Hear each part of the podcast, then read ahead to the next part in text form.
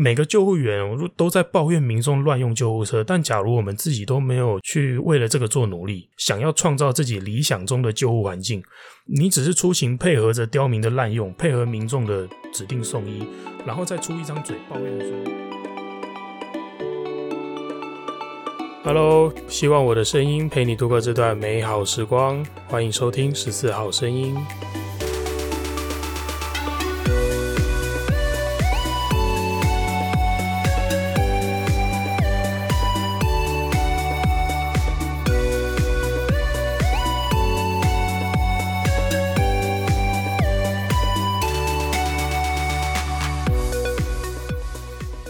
告诉我，我是佛丁，欢迎收听这一集的十四号声音。今天要跟大家聊的主题是，我自首，我是个救护员，但我骂了病患，我也骂了家属。好，先说，嗯，今天大家听到我的声音，不知道你感不感觉得出来，我的声音跟平常不太一样。呃，因为先解释一下为什么，因为。我在六月二十七号的晚上验了快筛，发现是阳性，所以我现在也是确诊者，然后正在隔离当中。呃，其实大部分症状都好多了，只是剩下说咳嗽跟喉咙痛这个还在慢慢的缓解中。声音可能会有一点点，你听起来跟平常不一样。那如果你听得很不舒服，只能跟你说，呃。忍耐点，抱歉。对，因为这一集的内容，我觉得想要趁我还印象深刻的时候吧，然后赶快把它给录制下来。那加上隔离期间，我也没什么特别的事情，也不能外出，那当然就是做做我自己喜欢的创作喽。好啊，然后隔离这件事情哦，也让疗愈工作室的那些预约行程其实也受到影响了，是真的蛮麻烦的。不过。没有办法，染疫就是这样嘛，中了就是中了。那那些预约行程就也只能先暂时取消，那再另外改约喽。好，今天呢要跟大家提的啊，是一件我自我反省的故事吧。最近的十四号声音的主题哦，依照大方向来看，其实都是聊到消防工作方面相关的事情了。那我觉得最近我个人呢，在工作上。还真的是多事之秋哎，就是会有一些杂七杂八的鸟人鸟事啊，就放在一起出现，然后导致我有一点点感到那种职业倦怠的感觉，就是你会觉得变得比平常更没有耐心。那这些鸟人鸟事是什么呢？就简单举例来说啦，就是从上个月到这个月，要说从五月到六月啦。这一段时间，我有四天的假期，都因为一些原因而销假回来上班了。这是一个疲劳，然后这些销假也有一些影响到我原本既定的行程，会让我觉得有点心烦。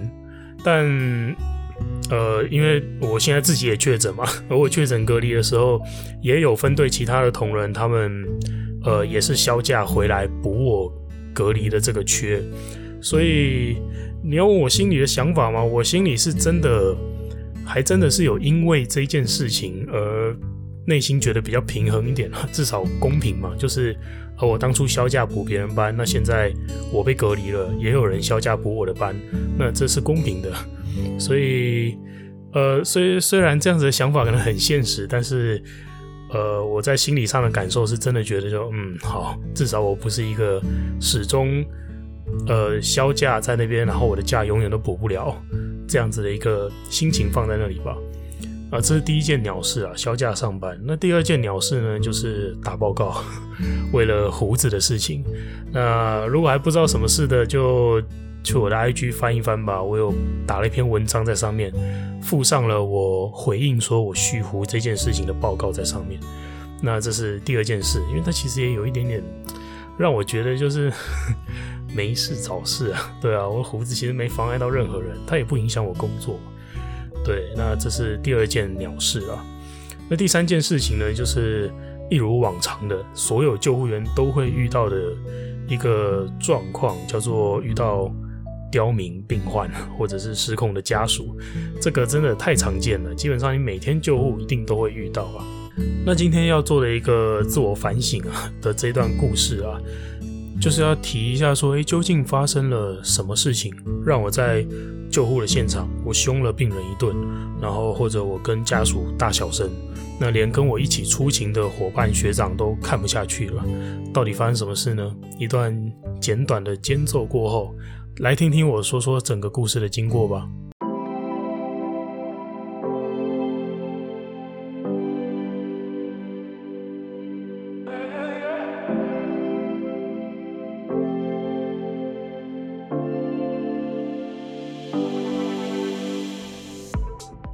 的，事情是这样子的，这整件事情啊，其实它是两趟不同的救护勤务，就刚好是两件救护，因为发生在同一天，所以我的搭档是同一位学长。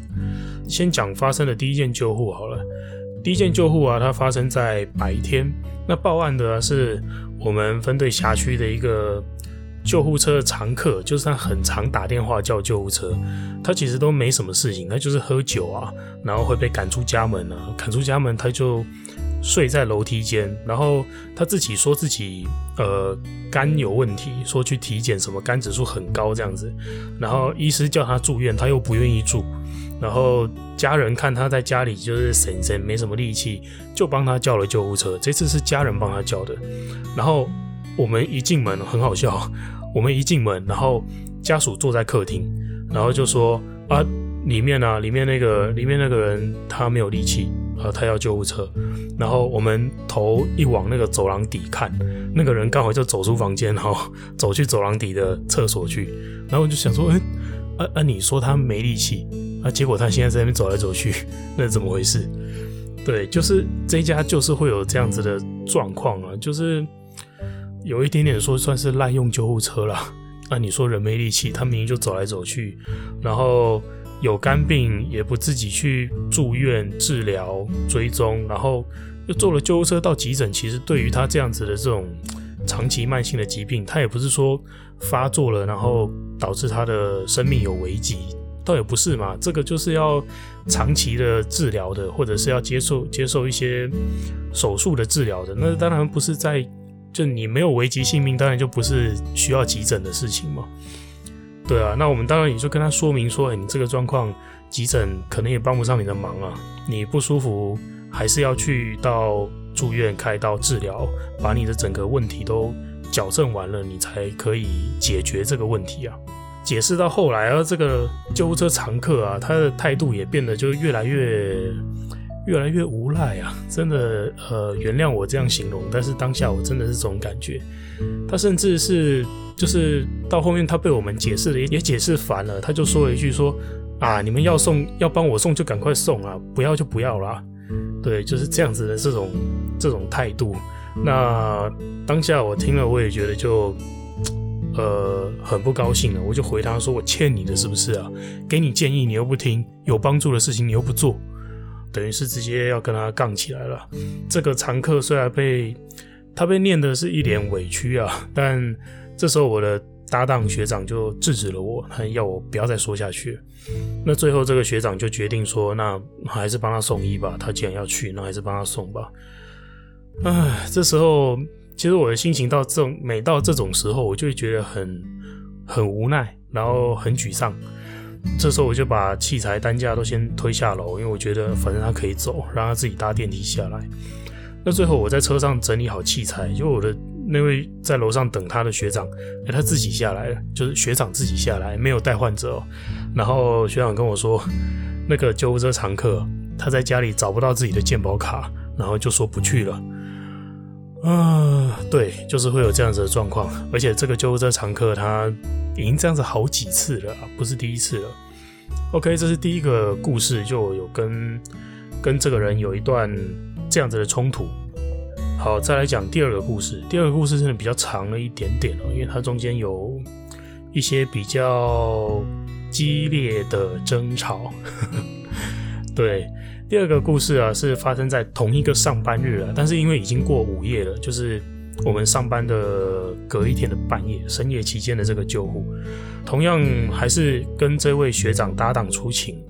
这次报案说是一个婆婆在家里发生抽搐、癫痫呢，需要就医。那报案的啊是这个婆婆的女儿。我们到场的时候，其实婆婆已经完全清醒了。那她自己只是说她哦头有点晕啊，倒在床上正在休息。那而且我们帮这个婆婆检查到的所有的生命真相的数值都是正常的，血压、血氧、心跳、体温、血糖全部都是正常的。呃，加上婆婆她曾经又中风过，那以防万一啊，我们连检查急性脑中风的。评估都很完整的做完了，那也没有发现异状，所以通常啦，像这样子的状况，就是我们到场，然后患者的主诉就还好，没特别不舒服，而我们做完一系列的检查之后，发现，诶，他也是一个呃稳定的患者，稳定的状态。这时候我们都会倾向跟先跟家属说明一下我们检查的结果嘛。然后再跟家属沟通看看，说，哎，我们是不是考虑让家人先在家里休息观察？那等到隔天有门诊了之后，你再去门诊去做一个比较完整的追踪，就不需要大半夜的跑一趟急诊了。因为像这样子状况稳定的病人，其实说真的，你送一趟急诊，急诊也是。做一些跟我们一样的事情，就是帮你量一下血压、血氧啊，做一些检查，然后呃没事了，可能就就送你回来了，不会有什么特别的、特别需要矫正的那种急性期的重症啊。所以我们会建议说，就是那不要在家休息观察，不一定要跑急诊。但是这时候，其实这位我的那个搭档的学长他已经开口说，那不然我们还是把你送医院好了。从这个时候我就。发现其实，呃，我跟我这位搭档学长的决策方针是其实是不一致的，就是已经我们决策不一样，一个人决定要送，一个人决定可以不用送。那听到学长说，哦，好，那要送医，这个家属女儿啊，也顺势的要求我们说，那把妈妈送去荣总。呃，荣总，哎，那其实是荣总是一个离我们辖区非常非常远的医院，当然不是我们会。轻易答应的事情啊，那在这边我先稍微多做一下说明哦，就是我们救护车的送医的这个原则啊，这是一个逻辑的问题，就是如果没有搞懂这个逻辑的话，可能也很难理解说我们为什么不把病人送到远的医院，到底有什么关系？那这个逻辑是这样的，就是基本上啊，我们救护车会出勤就是要去做急救嘛，所以这个病人一定是。病况危急，需要急救，需要立刻做医疗处置的，才会需要救护车嘛。我们救护员既然检查过，也判断需要送医，那表示连我们都检查完了，都认定患者是危急的，都认定患者有就医的必要。那既然是危急的，那就没有理由送到远的医院嘛。因为五分钟可以到医院，我干嘛要把这个车程拉到二十五分钟去？送医的路程中也是一种风险啊，所以。既然是危急的病人，那当然是送近的医院嘛。那不危急的病人呢？不危急的病人，你还会把他丢到医院去吗？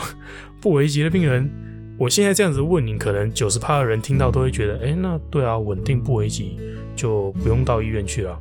但是实际上，实物上，即使我们都跟家属解释说，呃，我检查完患者的状态是稳定的、安全的，实物上还是会有。在超过一半的家属听完这一句，听完我们的检查，他还是会坚持我们要把病人送医，即使他很清楚病人的情况不算是危急。而这时候家属甚至会会说出很多在逻辑上 自打嘴巴的这种话，比方说他听完你的说明，他就会先问你说：“你们怎么敢确定我妈没有危险？凭什么说我妈是安全的？”对，但是这时候我们就回答说：“哦，好啊，那那如果你也认同你妈妈是危险的话，那我们就送到近的医院去啊。没道理说你觉得你妈妈危险，然后还要求我们多花二十分钟的车程送医，这个逻辑上就不通嘛。对，但是这种时候家属又会接着说，就是不行不行，他不能去最近的医院。”呃，最近的医院，比方说长庚医院好了。对，他说不行不行，我妈不能去长庚啊！你们刚刚不是检查完说她状况稳定吗？稳定了，多花二十分钟送去龙总，为什么不行？那 就是说，你有发现吗？他前后的讲话那个逻辑其实是冲突的，互相冲突的。一下说呃危险，所以要送医，然后要送了又说哎安定啊，那可以送远一点。嗯啊，对，我们就会是满头问号的一个状况啊。当然了，我明白有一些病痛是患者身体会难过、会不舒服，但是这个不舒服它未必会危及性命，未必会立即需要急救。那像这样子的病人，其实他要去的是门诊，去针对他身体的问题去做一个完整的检查，然后去做矫正，而不是说到急诊去接受一些那种呃止痛啊、止晕啊这样子的处置。就是其实因为他需要的不是急救，而真正需要急救的人才需要去急诊，是这样子的概念。所以经过这样的说明，你有听出问题在哪了吗？就是要是一个家属会这样子跟你鬼打墙哦，那表示他要求要送医，而且要求指定送远的医院的时候，他其实还有一个没有说出口的考量，叫做方便。他自己心里如果知道他的妈妈是安定的、安全的，那其实你自己叫个 Uber，那慢慢的等车，然后慢慢的开到医院去，那也是可以的啊。嗯，不过确实啊，因为救护车现在很好叫嘛，打了很快，五分钟就到你家楼下了，又有人可以帮你搬运，车上还有空间可以放行李，去到一趟龙总又不用钱，那你说是 这样子的政策，是我可能我也会叫救护车啊，但是你就等于是把救护车当成免费的计程车嘛，那这样子的观念其实是不正确的，这样子的观念是不好的，而且其实它有可能会间接的。害到真正需要使用救护车的人哦，因为你今天把这个辖区的救护车叫去更远的医院，他要花更久的时间回到这个他执行的辖区来。那万一他出去的时候，他的辖区有重症发生呢？那是不是又要调更远的救护车来做急救？患者的黄金急救时间不就这样子拖掉了吗？所以这其实倒不是说。只是一个方不方便的问题，是它有可能间接的去排挤掉真正需要救护资源的人，所以我们真的都蛮在意这件事情的。但是为了方便而叫救护车的人的比例啊，呃，即使呃我们都知道这些事情，而且有在做宣导，但是这样子的比例还是比我们以为的还要高非常非常多。那通常听到家属有这样子的逻辑的时候，其实我都还是会愿意好好跟他解释说明说，嗯，救护车真正的使用逻辑。其实我想要的只是说到最后我可以厘清说，OK，好，你明白你这一次要去荣总，这个考量只是为了方便。那你理解了这一点，你还是坚持要去的话，那 OK，我们就做个服务这样子。因为我的 SOP 里面 不能拒绝嘛，但是我希望的是你家属要理解说，我们做的这个叫服务，我们做的这个不叫做救护，哦，它只是一个服务而已。你要认知自己的这个考量，那剩剩下的就是你自己的选择嘛，你不听我也没什么办法。那为什么这样子，我最后还是会对这个家属有这么大的火气呢？主要是因为 这是有一个让我爆炸的最后一根稻草啊，就是。但其实不是这位不可理喻的家属，其实是我的 partner，其实是我的这位搭档学长。那因为在这个解释病况的这个过程中，跟跟沟通送医的过程中，这个家属他不断的打岔，他甚至连一句完整的解释都听不完。这种像这种时候，我就会选择说：好，那给你讲，等你讲完，我再来讲我的解释给你听。那通常摆出这样子的姿态的时候。那个态度已经是不太好了，没有那么好声好气，一定有差的。那结果也没有等我解释完，这个家属根本什么状况都还没有理解的时候，这个学长就已经阻止我继续说下去了。他就说：“那那把病人送医了。”嗯，听到这种，每次遇到这种状况的时候，我就会觉得很沮丧。然后，呃，在在我。感觉沮丧的当下，我就说：“哦，为什么你又要什么都不教，就要这样妥协呀？”然后学长这时候就回我说：“啊，你不觉得你自己态度很差吗？”那接着我真的就我理智性也断了，我就回说：“现在到底是谁的态度差？我靠嘞！”对，我就真的是这样子骂了一声。那家属在旁边听到了，他也不客气的回骂说：“你到底说谁态度差？好，就算我态度差，你可以不要这样子骂靠吗？好，反正。”对，现场就是变成这样子的一个气氛啊，这样子的一个氛围。那这时候我我是不发一语的走出这个房间来整理外面的这个担架床。呃，我想说我在那个空间我也说不出什么好话。那既然你决定要送医了，我就出来把担架床整理好啊，进去接病人啊，这样子的一个状态啊。但在整理担架床的那个时候，我的心情真的是很沮丧，就是 极度的沮丧，沮丧到愤怒这样子的一个感觉。因为我觉得我们救护员面对的环境，就是为什么一直都会这么恶劣。我们常常都说刁民刁民怎样怎样的滥用救护车啊，指定送医啊，当做免费的计程车在叫啊，这样子。我相信每个救护员一定都抱怨过这件事情，但是这其中有多少人真正的在为了改善这样子的情况做努力？我不知道哎、就是我会觉得说，单靠我们递给家属一张宣导单，上面写着说哦，请珍惜救护资源，这样子就有效吗？或者是单靠呃脸书大头贴挂上一个标语叫做“救护车卖卵卡”，有效吗？还是说我们单靠一部偶像剧《火神的眼泪》演给大家看，说哦救护车处境多困难，这样子就有效吗？我觉得我不想要放弃任何一次教育民众的机会。你一天跑个十趟救护啊，哪怕你哪怕你真的是个衰仔哦，你十趟救护全部都遇到刁民，但你只要耐心点，在现场，我宁可在现场多待久一点。那十趟救护我就教十次嘛，我就教十个人嘛。那总会有这么一两个人会理解，一两个人会听劝吧。这一两个人听劝，哪怕我只劝得动一个好了啦。那大家的救护环境不是也可以因此变好一些吗？而且今天其实多一两个人听劝，其实就多了一两次的机会，我们可以让救护车真正的去送到呃需要急救、需要帮助的人身上。所以我会这样子看待说，我在现场跟家属或者跟患者去做这样子的卫教，他是在教人，但同时也是在救人啊，不是单纯的在跟家属吵架而已。这这是我的想法啦。我觉得每个救护员都在抱怨民众乱用救护车，但假如我们自己都没有去去为了这个做努力，自己都没有去想要创造自己理想中的救护环境。那你只是出行配合着刁民的滥用，配合民众的指定送医，然后再出一张嘴抱怨说，就是民众怎么这样，刁民什么都不懂。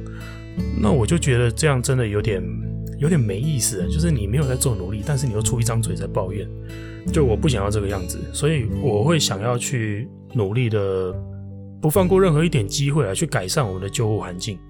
当然，我也能明白我的搭档学长他的考量了。我觉得他可能会感觉说，嗯，婆婆的病况或许会怎么变化，也很难掌握。那送医的话，当然是最妥当、最安全嘛。但是送医不是非送龙总不可啊，就是你为什么要答应这种要求？那再来是，呃，我们这样子去跟民众你一言我一语的，可能真的会有被申诉的风险啊。那被申诉了，到时候又要写报告，又被被什么长官盯上这样子。也是惹麻烦，所以可能为了避免这些麻烦，那先配合送医，等到到了医院之后再教育民众就好了。那这是学长的想法，可是，呃，我的想法就是这样子举例好了。假设你今天是家长，你的孩子在哭闹，为了某件事情哭闹的时候，假设他哭闹想要吃棒棒糖好了，你会因为他哭，然后想要棒棒糖，听不进你讲话。然后你就先把棒棒糖塞给他，等到他情绪缓和之后，你再来跟他讲说：“哎，你要棒棒糖不能用哭的哦。”那你觉得他下一次想要棒棒糖的时候，他会思考别的方案吗？他会思考别的方案来得到自己想要的事情吗？同样的道理，今天这个患者，他只要跟你坚持，他只要跟你大小声，你就愿意帮他指定送医，你就愿意帮他远送到荣总这样子这么远的医院。那你觉得等到到了医院之后，他如愿可以把救护车这样子使用了，他下一次叫救护车的时候，他会有别的考量吗？我是真的不这么觉得啦，所以这真的是我跟那个学长想法不同的地方，所以也导致了我们在现场会有这样子的冲突。那最终呢，我们还是把患者送到家属要求的荣总去了。那家属。他就确实嘛，需求被满足了，他的态度也就放软了啦。那在途中，他就也有跟我道歉和道谢。但回程的路上，就是学长还是对我在呃救护现场口出恶言这件事情，他比较不谅解。他说他跑救护这么多年，没有遇过任何一个搭档会在现场这样跟家属讲话的。他希望我可以控制一下我的脾气啊，那不要在现场这个样子。那其实我明白我这样子发泄情绪是不对的，而且这件事情的根本原因啊，其实也不是说呃需要需要发脾气、需要生气的事情，其实就是我跟学长看待救护的想法，我跟学长看待救护的这个视野不同，也只是差别在这里而已啊。呃，所以离开医院回程的路上，其实我也没多说什么，就这样子静静的听着。最后也就这样结束了这一天的勤务了。那到隔天早上下班轮休这样子，在下班离开分队了之后，其实我有传讯跟学长说抱歉，就是我们这一天合作的救护任务好像都不太顺利啊。那出勤两趟都让他见到我骂人凶人，的确我这样子的情绪是真的太浮躁了一点，跟平常冷静的那个状态的确蛮不一样的。我有跟学长道歉了。虽然说是道歉，但我觉得我道歉是为了我的情绪啊，而不是为了我的决策或者为了我的理念道歉。因为我仍然觉得说，嗯，我不觉得自己会因为这样子就妥协，然后呃选择我从此不要在现场教育民众。我觉得我不会，我想要教的还是要教，只是说我教归教，但是我不要让自己情绪失控了，这样才是最重要的事情。好，这是我对自己的一段反省吧。那最后啊，嗯，还好，透过这个讯息，我跟学长是有互相理解的一些想法啦。那整件事情也就这样子落幕了。那除非 日后我真的接到这两个案件的投诉电话，那这个故事就要有续集了。我但愿是不要啦。呃，好吧，那以上啊，就是我在救护现场发生的一些。状况，还有我自己的一些想法跟反省啊，那在这边做个记录，也分享给大家。那这就是今天要跟大家分享的内容，希望你会喜欢，更希望我们大家都能够平心静气的工作上班啊，特别是在服务业工作的朋友，要时时刻刻好好的照顾好自己的身心状态哦。好了，今天的分享就到这边，如果你有任何话想要跟我说的话，都欢迎你私讯我的 IG，喜欢我的节目也不要忘记分享哦。很开心我的声音能陪你度过这段美好时光，我是佛丁，十四号声音，我们下次见喽，拜拜。